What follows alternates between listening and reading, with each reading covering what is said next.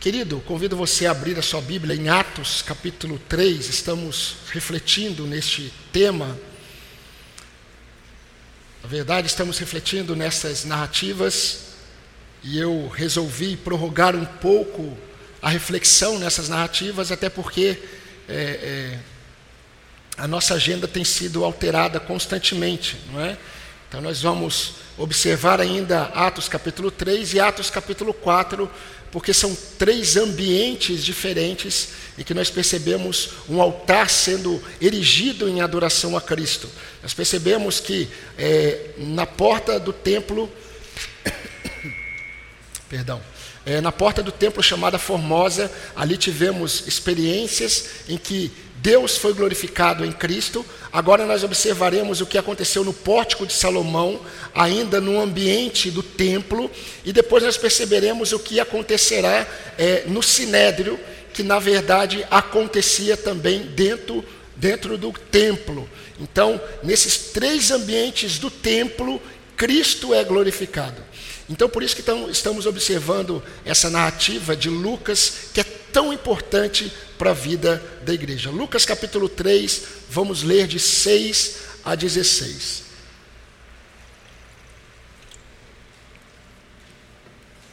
Diz assim a palavra do Senhor. Pedro, porém, lhe disse: Não possuo nem prata nem ouro, mas o que tenho, isso lhe dou.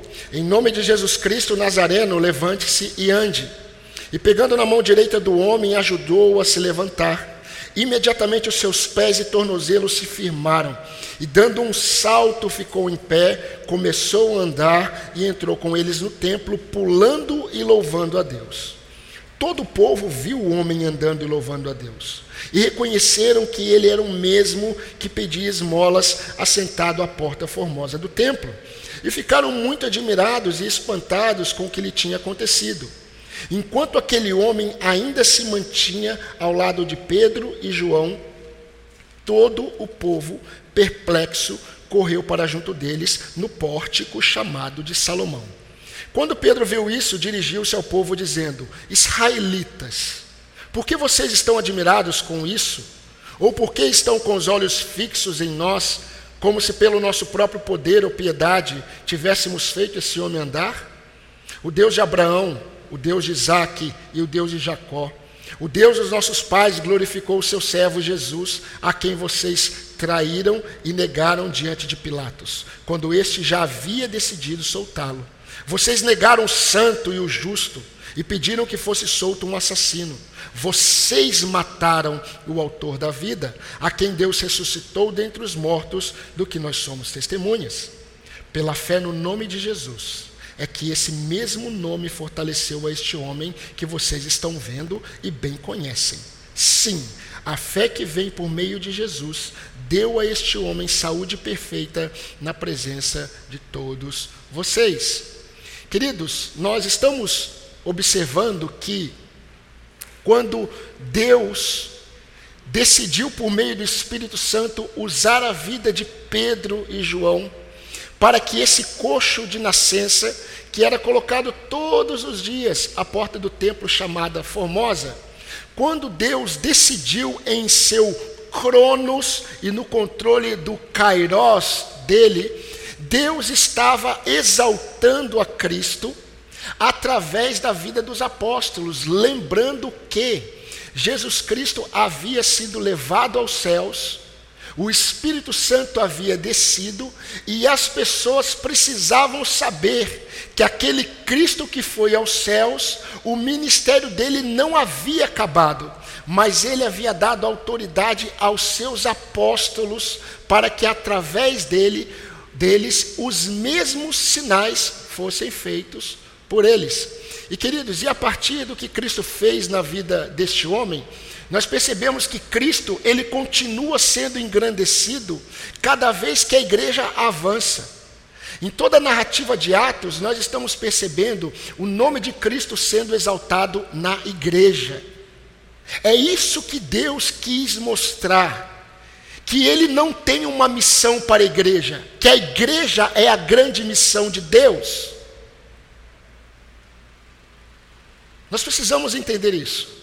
A igreja ficou muito tempo perdida na grande comissão e acreditando que a grande missão da igreja é a grande comissão. Na verdade, a grande comissão ela está totalmente equivocada quando nós não olhamos de forma correta.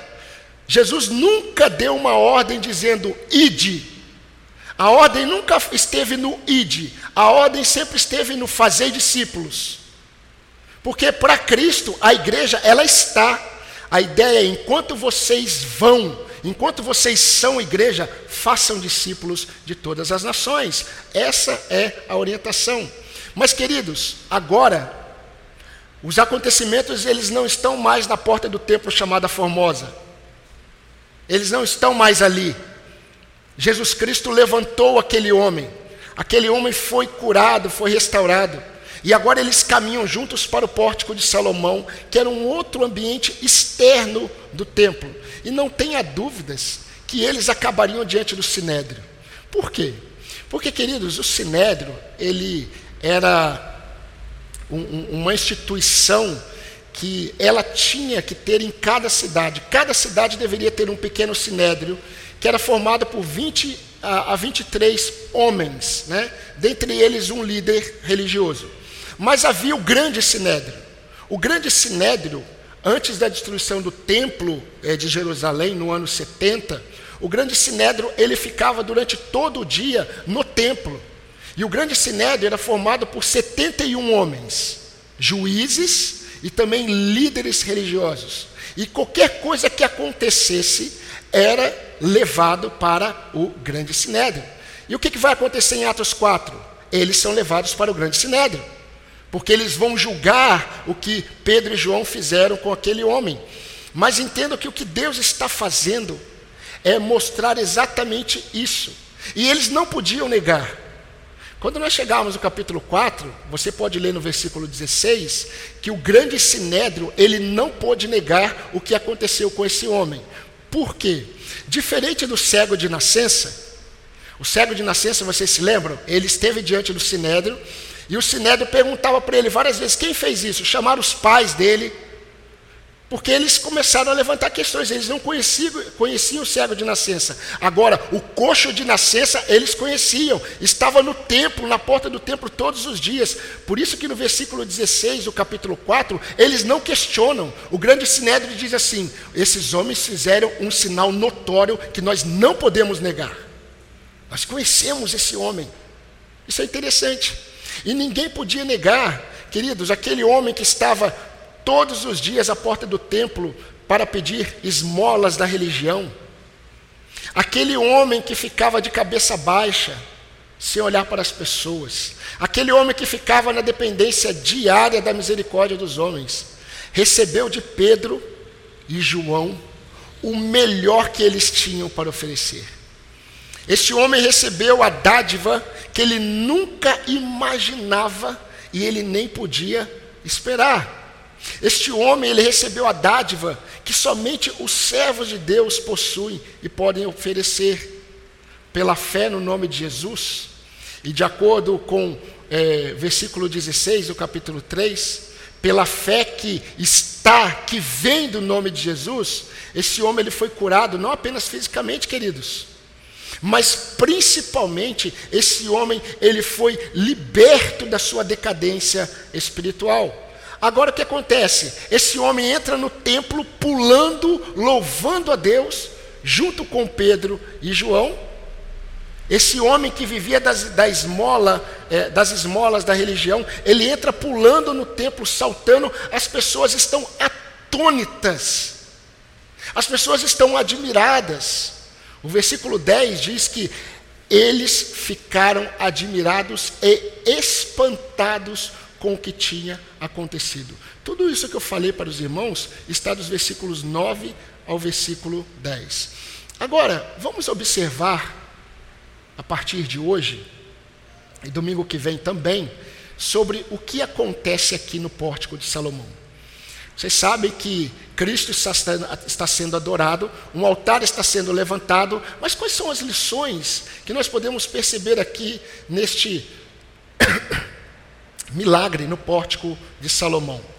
Meus irmãos, no versículo 11 diz que quando o povo viu Pedro e João e aquele homem louvando a Deus, indo para o pórtico de Salomão, o texto diz que todos eles correram para junto deles. Não é isso que diz o versículo 11? Todos correram para junto deles no pórtico de Salomão. E guiados pelo Espírito Santo de Deus, Pedro e João vão dar testemunho. A igreja se esquece que um dos nossos grandes chamados, quando nós entendemos a nossa é, identidade, que nós somos a missão de Deus, que o Senhor, o nosso Salvador, Ele dará a cada um de nós, todos os dias, oportunidades para darmos testemunho. O que Deus fez com o coxo de nascença, na verdade, conduziria a história para que Pedro e João dessem testemunho de quem Cristo era, tanto no pórtico de Salomão e depois diante do Sinédrio. E meus irmãos, habitados pelo Espírito Santo, nós vamos perceber que isso que Deus fez com Pedro e João, também nós precisamos entender. Mas nós nunca teremos discernimento espiritual se nós não tivermos conhecimento de Deus. O conhecimento de Deus Preste atenção. O conhecimento de Deus, se você não trouxer o conhecimento de Deus com a piedade, ele vira soberba. Agora, é impossível ter discernimento das coisas sem conhecimento de Deus. Por isso que quando nós conhecemos ao Senhor, o Senhor nos dá discernimento, mas não para sermos soberbos com o conhecimento que nós temos, mas para sermos humildes e testemunharmos quem é Cristo Jesus. Então, qual é a primeira lição de hoje que eu quero deixar para os irmãos? Os servos de Deus, eles usam suas experiências pessoais como oportunidades de revelar Cristo. Os servos de Deus usam suas experiências pessoais como oportunidades de revelar Cristo. Olhe para o versículo 12. Vamos observar esse versículo. Quando Pedro viu isso, dirigiu-se ao povo dizendo: A pergunta que nós precisamos fazer é: quando Pedro viu o quê? Quando Pedro viu isso, quando Pedro viu o quê? Porque aquilo que ele viu levou Pedro a tomar uma postura e a partir daí ele dá testemunho. Mas, queridos, o que Pedro viu foi o seguinte: quando Pedro viu o povo admirado, espantado e correndo para onde eles estavam, e olhando para eles como se eles tivessem feito algo assim, um sinal é, é, maravilhoso, quando Pedro viu que eles estavam espantados, que eles estavam observando, que eles estavam querendo ver mais, quando Pedro viu isso, Pedro percebeu uma oportunidade de dar testemunho de Cristo. Queridos, nós não podemos ficar admirados, nós, igreja. Nós não podemos ficar admirados quando o versículo 11 diz que todo o povo perplexo correu para junto deles no pórtico de Salomão. Por que, que a gente não pode ficar é, é, admirado com isso? Porque, querido, se você perceber no versículo 12, Pedro e João, eles estão diante de israelitas. Eles não estão diante de gentios. Tanto é que quando Pedro percebe a oportunidade, Pedro diz: israelitas. E o que, que isso diz para a gente? Muita coisa. Meus irmãos, o povo judeu, sempre foi um povo, principalmente nos dias de Jesus, que era um povo fascinado por milagres e sinais. Na verdade, eles foram educados a esperar o Messias através dos sinais e milagres. Isso é verdade, os profetas falaram que o Messias ele faria sinais. Tanto é que Jesus Cristo mesmo, quando ele estava na sinagoga e ele abriu o pergaminho, ele abriu a escritura de Isaías, Jesus Cristo mostrou que ele era aquele que Isaías profetizou. E ele faria sinais, ele abriria os olhos dos cegos, coxos seriam curados, homens cativos por Satanás seriam libertos. Então, havia uma expectativa no Messias, mas era um povo que aguardava, sempre desejando os sinais. Mas o outro lado da moeda é que a maioria dos judeus, eles gostavam de sinais, eles buscavam milagres, porque eles não conseguiam crer em nada se não tivesse sinais. Isso é muito interessante. É, eles eram tão místicos que Jesus ele disse assim para o povo. João relata isso, lá no capítulo 4, versículo 48. Jesus disse assim: Olha, se vocês não virem sinais e prodígios, de modo nenhum vocês crerão. Quando Jesus estava diante dos fariseus, os fariseus falaram assim: mostra-nos um sinal. Moisés fez sinal lá no deserto, mostra-nos um sinal. Jesus falou: não, nenhum sinal será dado a vocês, senão do profeta Jonas.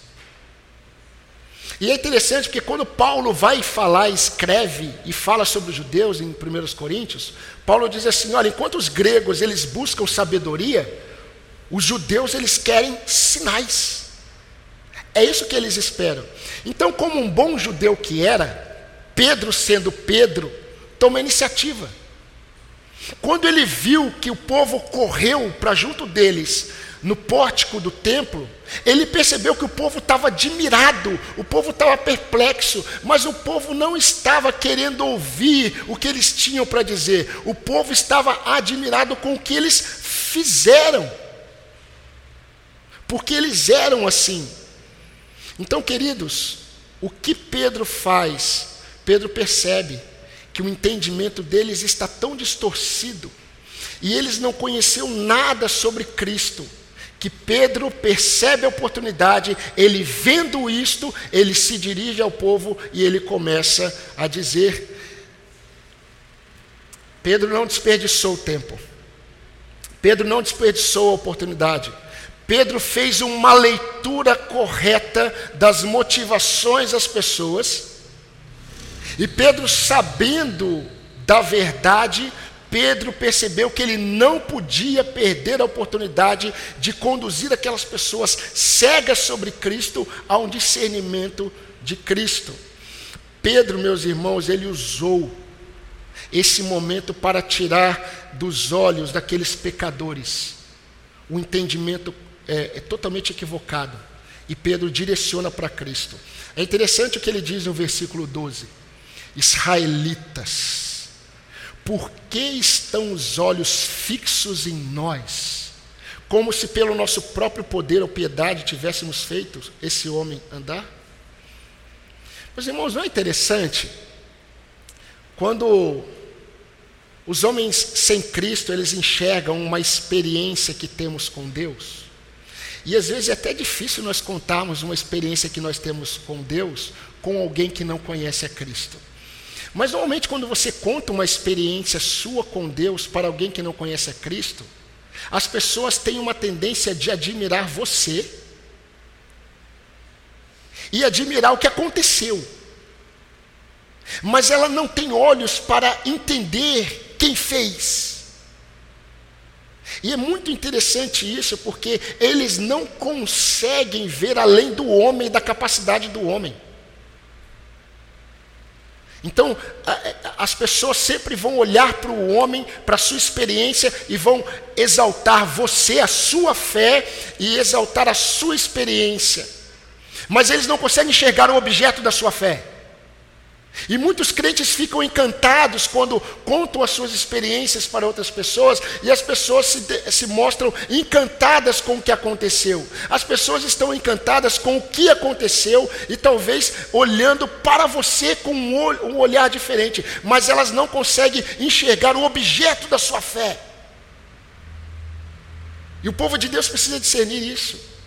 Queridos, é impressionante quando nós olhamos em muitas igrejas, por isso que eu vejo que, pela bondade de Deus, Deus sempre preserva os sete mil joelhos que não se dobram diante de Baal, mas é impressionante perceber como cresce no meio do povo de Deus a ênfase nas experiências.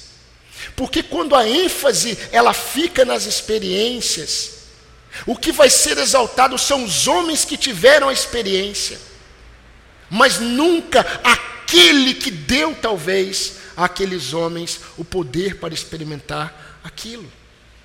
E as pessoas gostam de ouvir. E quando as pessoas ouvem, elas começam a falar do que aconteceu. E elas começam a falar do, do milagre que aconteceu. Ela começa, elas começam a falar da pessoa que exerceu a fé. Que pessoa de fé, que homem de fé. Mas, querido, você não pode se iludir. Você só tem que ficar atento como Pedro. É uma oportunidade de direcionar essas vidas para Cristo. Meus amados irmãos, eu sei que cada um, cada um de nós é, está passando por lutas pessoais.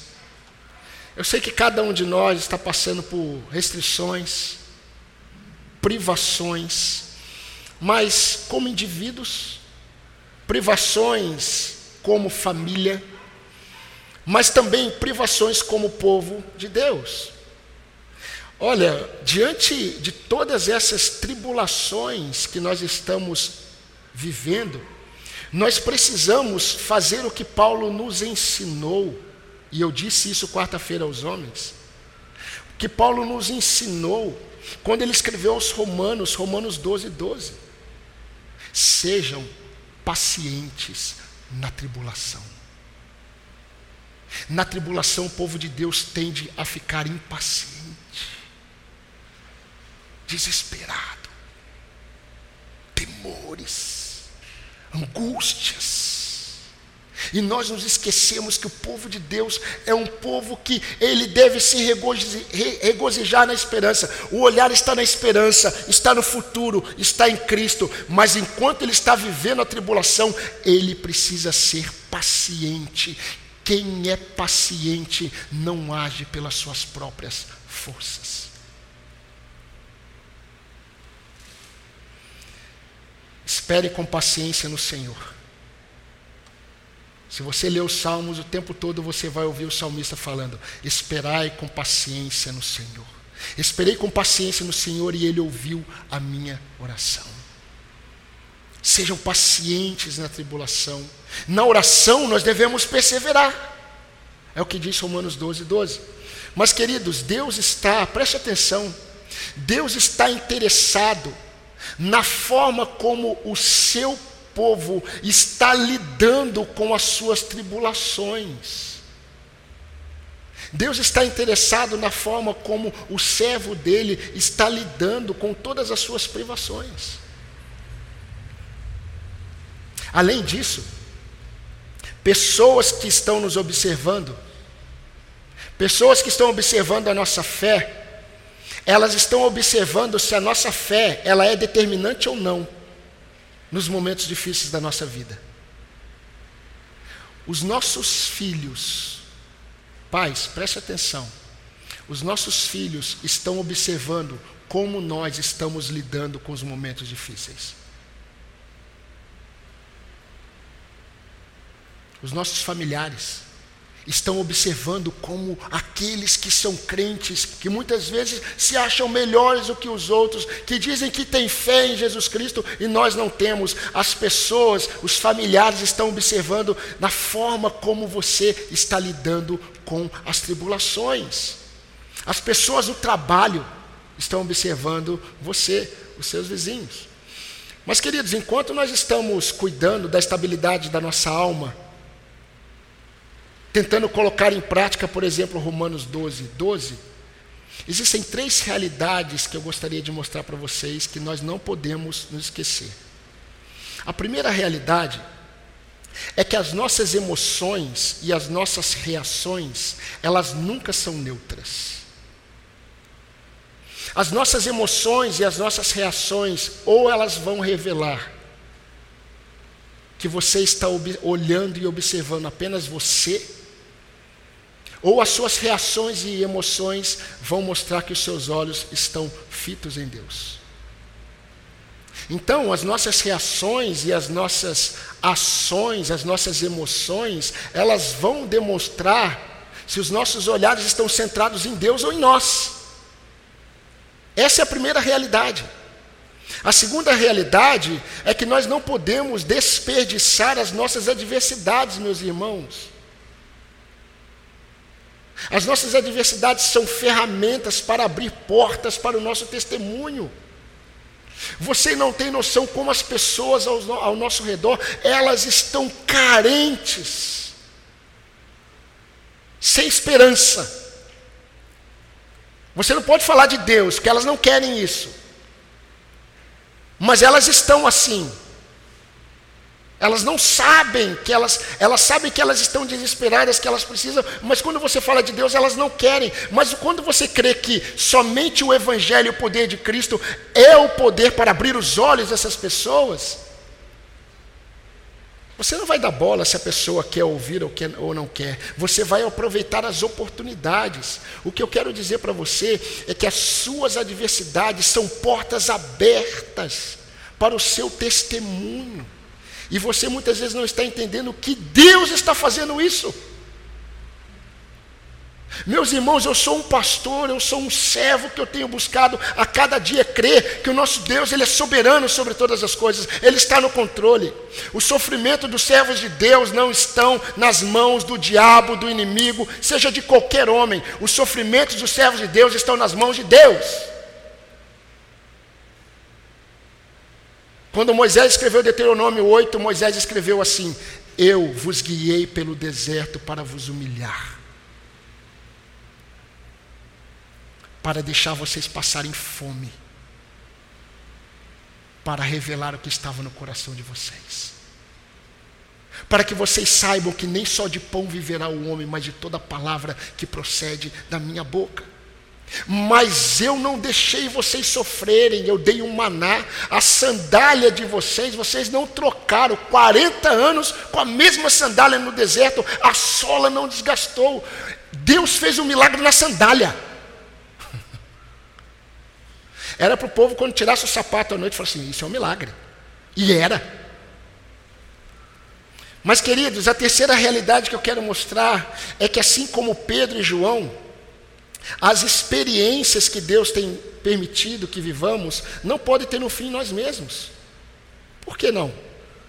Porque os servos de Deus usam as suas experiências como oportunidade de revelar a Cristo.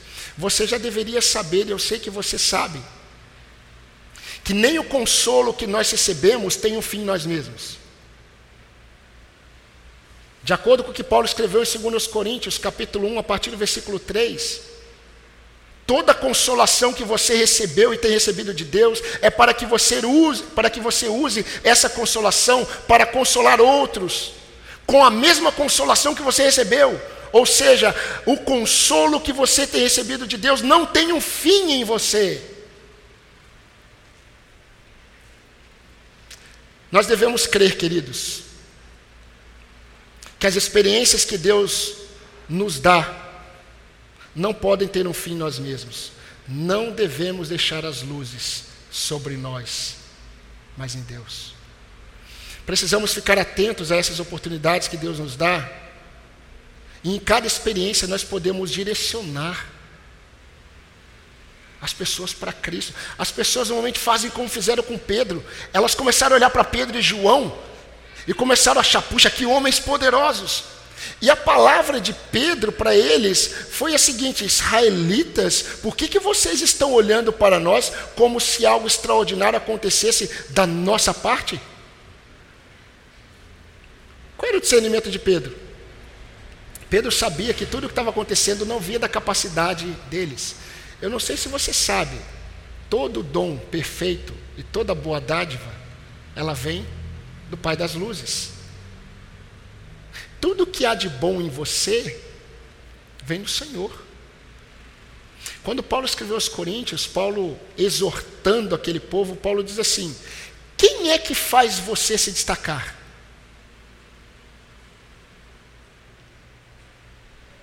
E o que, que você tem que você não tem recebido? E se você recebeu, por que, que você vive como se você não tivesse recebido? Por que, que você se gloria na sua capacidade? Por que, que você se gloria naquilo que você tem? O que você é de bom, quando você se destaca, você só destaca porque eu estou fazendo isso com você. Mas é para que você direcione para mim. Os homens olham para você que é inteligente, os homens olham para você que é capaz, os homens olham para as suas habilidades e eles não conseguem olhar além do homem. E quando eles dizem você, você, você, como servo de Deus, você deveria direcionar as luzes para Cristo. Pedro fez isso, olhou para eles e falou assim: Varões israelitas, vocês estão olhando para nós espantados como se algo tivesse vindo de nós. Não. Queridos irmãos, eu quero ir para a segunda lição. Mas diferente de muitos, e assim como Pedro e João e como poucos, aproveitemos as oportunidades que o Senhor tem nos dado porque as pessoas estão olhando os acontecimentos da nossa vida, aquilo que Deus tem feito em nós. Os homens têm visto os nossos testemunhos, mas não é para ficar em você. As suas adversidades estão sendo uma porta aberta para você ter, testemunhar quem é o seu Salvador. E a segunda lição que a gente observa aqui no pórtico de Salomão é que o servo de Deus confrontam o pecado com a revelação de Deus. Olha o que está no versículo 13 a 15. Pedro disse assim: O Deus de Abraão, o Deus de Isaac, o Deus de Jacó, o Deus dos nossos pais, glorificou o seu servo Jesus, a quem vocês traíram e negaram diante de Pilatos quando esse já havia decidido soltá-lo. Vocês negaram o santo e o justo e pediram que fosse solto um assassino. Vocês mataram o autor da vida. Queridos, é impressionante ver a ousadia de Pedro aqui. Se fossem muitos líderes hoje, Muitos líderes hoje, quando, visse, é, é quando vissem a multidão vindo até eles e olhando para eles assim: olha que homens, Olha o que eles fazem, olha o que eles fizeram. Muitos homens que buscam a sua própria glória, eles ficariam acenando para o povo assim. Alegres, porque o povo estava todo ali atônito, admirado. Mas Pedro não. Pedro, vendo a oportunidade, Pedro não apenas testemunhou de Cristo, apontou para Cristo, mas Pedro, como servo de Deus, ele foi ousado e ele confrontou o pecado com a revelação de Deus. Isso é maravilhoso. Meus irmãos, servos de Deus, eles são uma missão. E preste atenção porque nós não existimos como igreja para fornecer um acordo com o mundo. É muito sério o que eu vou dizer. Porque infelizmente isso é muito comum e a gente não percebe. Nós não estamos neste mundo, como disse Tozer, como diplomatas. Nós estamos neste mundo como profetas. Diplomatas têm acordo, profetas têm ultimato. E é impressionante porque no versículo 19, Pedro vai confrontar os seus ouvintes e chamá-los ao arrependimento. Essa é a mensagem da igreja. Vocês se lembram que quando Pedro vai ter oportunidade de pregar, e mais uma vez as pessoas vão olhar e vão falar assim: é, o que nós faremos? Pedro disse: arrependam-se.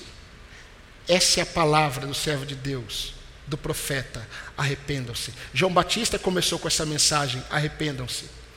Jesus Cristo veio com essa mensagem: arrependam-se. Isso não é um acordo. Isso é um ultimato.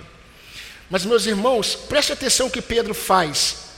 Pedro ele confronta eles com a verdade de tal forma que a gente percebe que ele foi direto ao ponto, que ele não aliviou, mas a palavra dele estava repleta de graça. Tanto é que depois do capítulo 4, vocês vão perceber que 5 mil almas faziam parte da igreja agora. O Senhor converteu sem apelo. 5 mil almas. O Espírito Santo fez a obra. Mas, meus irmãos, é impressionante como tantas vezes fica evidente o nosso temor a homens. E o temor a homens é um mal que assola os salvos. E é interessante quando nós pensamos no temor de homens, não é aquele temor no sentido de você temer o que os homens vão fazer de mal para você. Mas esse temor de homens tem a ver com o seu medo do que as pessoas vão pensar de você. É o medo de receber a desaprovação dos homens.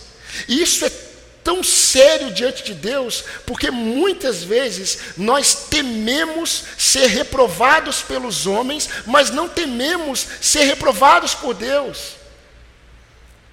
Isso significa que você está preocupado não com a sua com a, com a imagem de Cristo em você, você está preocupado com a sua imagem. Você está preocupado com o que as pessoas vão pensar de você se você disser isso. Você está preocupado com o que as pessoas vão pensar de você, quais, quais serão as reações delas? E nós temos medo de dizer as coisas.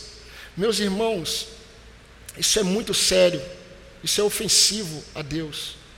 Pedro não poderia deixar de confrontá-las com a verdade. Sabe por quê? Sabe por que, que Pedro não poderia deixar de confrontá-las com a verdade? Porque Pedro andou com alguém que disse que a verdade vos libertará. E é tão insano. Porque as pessoas elas vivem um encanto enganoso. E muitas vezes nós como servos de Deus percebemos isso, mas nós não temos coragem de expor a verdade de Cristo. Sabe por quê? Como que ela vai reagir? O que ela vai pensar de mim?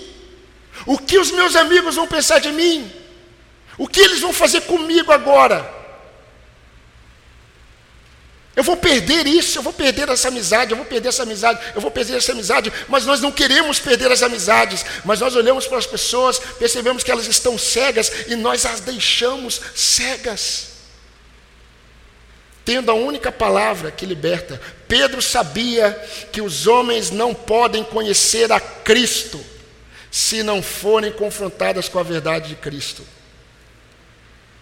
Meus irmãos, as pessoas nunca poderão conhecer a verdade de Cristo sem a verdade de Cristo. Essa semana eu estava indo para trabalhar, indo para o trabalho e ouvindo a rádio.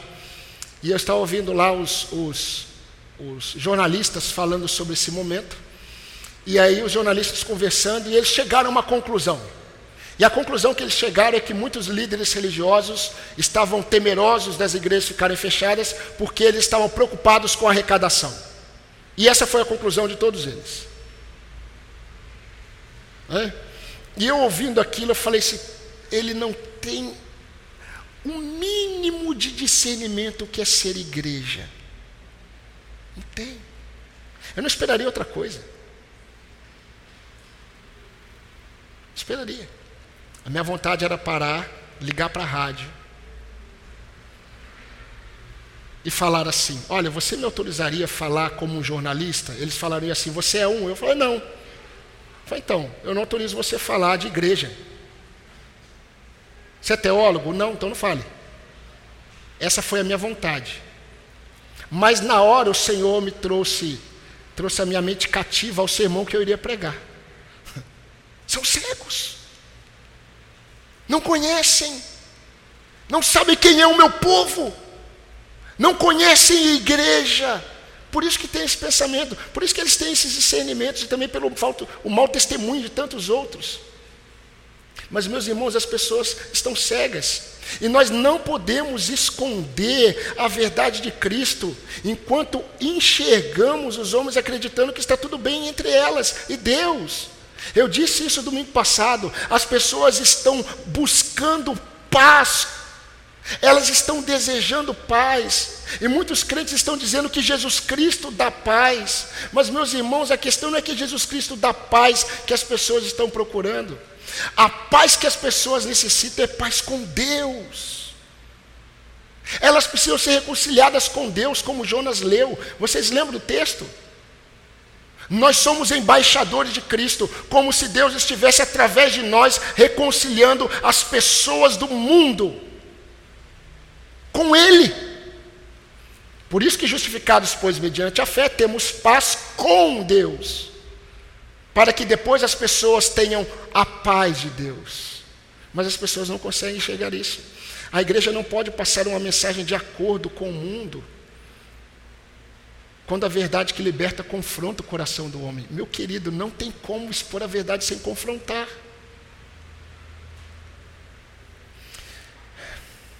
E é interessante porque enquanto os servos de Deus eles acreditam que estão atraindo pessoas para Cristo, fazendo coisas que agradam as pessoas, esses servos estão afastando essas pessoas da verdade de Cristo.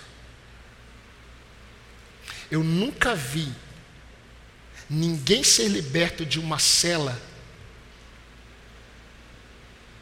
com uma chave que não abre a cela.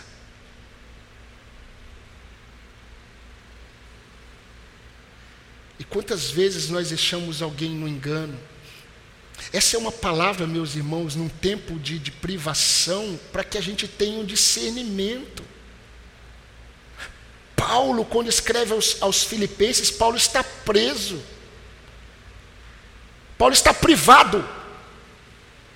Mas ele tem uma noção que o Evangelho não estava preso que na verdade a sua prisão estava sendo uma oportunidade para que outros conhecessem o Evangelho. A igreja está olhando para a sua privação, a igreja está olhando para a sua prisão com um olhar totalmente distante do Evangelho. Porque, meus queridos irmãos, a nossa prisão, a nossa privação não prende o Evangelho de Cristo. Deus está dando uma oportunidade para nós, nesse momento difícil, de testemunharmos Cristo para pessoas que estão ao nosso redor. Está todo mundo chorando pela sua privação. Nós estamos também, porque nós não podemos estar juntos como igreja. Agora, o Evangelho, a palavra de Deus, não está presa. Você está na sua casa, você tem meios para expor a sua fé. Você tem meios para falar a sua esperança. O Evangelho não está preso. Você não pode sair das oito até as cinco da, da manhã, você está sendo vigiado. Se você faz um almoço ali, você está sendo vigiado. Recebi uma, uma, imagem essa semana, né, de uma denúncia que fizeram lá no local que a gente sempre aluga, como IBA. Vocês viram isso? Acionaram lá a guarda municipal, a guarda municipal foi lá, aí está lá a foto da guarda municipal lá na frente. Eles olharam, não tinha nada lá, mas alguém denunciou. Nós estaríamos lá uns sábados anteriormente a isso. As pessoas denunciam. Mas os homens acham que a igreja está presa. A igreja até pode estar privada, mas o evangelho não. A palavra de Deus não. O nosso testemunho não. Não. Nós temos a chave certa para a cela desses homens, dessas pessoas. E quantas vezes eu estou caminhando para o fim, quantas vezes nós deixamos alguém no engano porque temos medo de perder a amizade ou causar um desconforto. Quantas vezes, meus queridos, achamos que confrontar os homens com a verdade significa ser mal educado ou agressivo? Tem crente que confunde. Você não precisa ser agressivo, mal educado, você pode expor a verdade em amor, com misericórdia e graça. Se você parar para ouvir uma pessoa que não conhece a Cristo, só para ouvi-la, você vai ver como ela está desesperada de um ouvido. Aí fora, meus irmãos, as pessoas têm que pagar para serem ouvidas. Tire um tempo para ouvir alguém. E você vai perceber uma porta aberta diante de você para apontar para Cristo. Preste atenção. Quantas vezes, em nome de uma falsa paz, deixamos de mostrar as verdades de Deus sobre as pessoas, porque não queremos perdê-las. Posso dizer uma verdade para você? Na verdade, eu creio que tudo que eu estou dizendo é uma verdade. Mas mais uma. É melhor perder a amizade de alguém por falar a verdade de Cristo para que ela seja conduzida ao arrependimento, do que você manter uma amizade deixando a pessoa na mentira e perdê-la eternamente.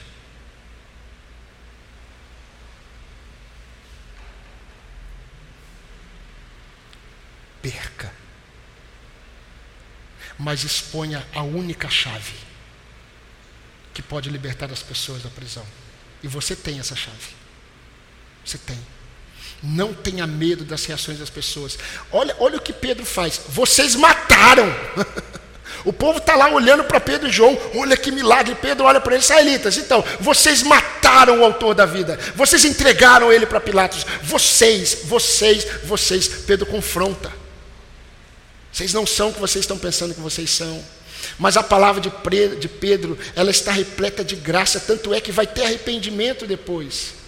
Então, homens de Deus, uma palavra para os homens dessa igreja: homens de Deus, não se envergonhem de testemunharem de sua fé e de dizerem para os homens sobre a realidade deles em Cristo. Eles estão perdidos. Mulheres de Deus, as mulheres eu vejo que elas têm mais oportunidades muitas vezes que os homens. Porque as mulheres, elas têm facilidade em se abrir. E quando as mulheres que não conhecem a Cristo se abrem, você vê tanta confusão, tanta dor, tanta perdição. Mulheres, não se envergonhem de testemunharem contra o erro, de se posicionarem em favor da verdade, de confrontarem com a verdade de Cristo em amor. E eu quero dar uma palavra específica para os jovens agora que isso é muito comum aos jovens. É, querido, minha querida, o que vale querer preservar suas amizades alimentando o engano das pessoas? Que de amor você revela a Deus e às pessoas, aos seus colegas, deixando eles permanecerem na mentira? Quem disse que você não pode testemunhar da sua fé em amor, com misericórdia e graça. A melhor forma, talvez a mais prática, é se posicionando. Eu não creio como você crê. Eu não vejo como você vê as coisas, a forma como você vê outras meninas, a forma como você vê os meninos, a forma como você vê o corpo, a forma como você vê o estudo, a forma como você vê o emprego, a forma como você vê família. Eu não creio como você crê. Duas coisas podem acontecer. O seu amigo vai falar assim, ah, então fique com o que você crê. Isso dificilmente vai acontecer. Ou ele vai falar assim, mas o que, que você crê? Aí você tem que estar preparado para dar a razão da sua fé quando é perguntado a você. Mas a primeira forma é se posicionar. Os jovens crentes têm medo de se posicionar porque eles temem o que os homens vão pensar deles. Eles temem a reputação deles, eles não estão preocupados com a imagem de Cristo neles, e isso não pode acontecer com você. Você está sendo orientada pela palavra de Deus.